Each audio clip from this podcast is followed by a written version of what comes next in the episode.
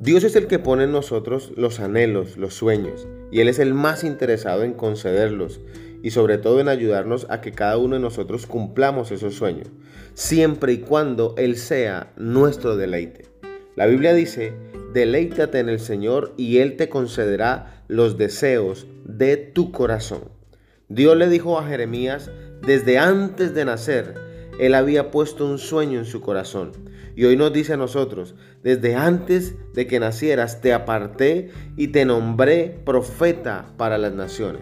Dios desde el vientre de nuestra madre, nos ha formado y nos ha dado a cada uno de nosotros un sueño, así como se lo dio a Jeremías. Ahora, el hecho de que no hayamos realizado ese sueño no significa que realmente ese sueño no exista dentro de nosotros.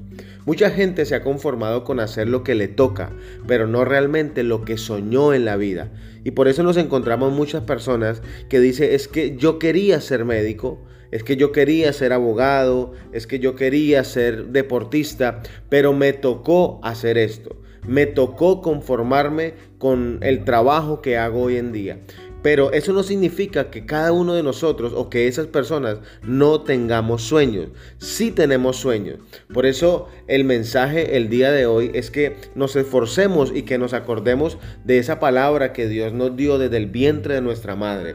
Desde antes de que naciera, dice el Señor, te aparté y te nombré por profeta a las naciones. Desde antes de que naciera, yo te di un sueño. Y así como lo hice con Jeremías, así como lo hice con Moisés, así como lo hice con Nehemías. Y bíblicamente encontramos muchos hombres que tenían un sueño. El sueño de Moisés era ser el libertador del pueblo de Israel. El sueño de Nehemías era reconstruir un muro alrededor de Jerusalén. Si vemos también el sueño del apóstol Pablo era predicar el Evangelio a todo el mundo. Pero si lo traemos a este tiempo, también tenemos personas que tenían sueños. Podemos ver que el sueño de Michael Jordan era jugar baloncesto y ser reconocido también. Podemos encontrar muchas otras personas. El sueño de Mike Tyson tal vez era ser el mejor boxeador de la historia. Y estas personas se han centrado en ese sueño y lo han alcanzado, lo han logrado. Por eso no nos centremos en los obstáculos.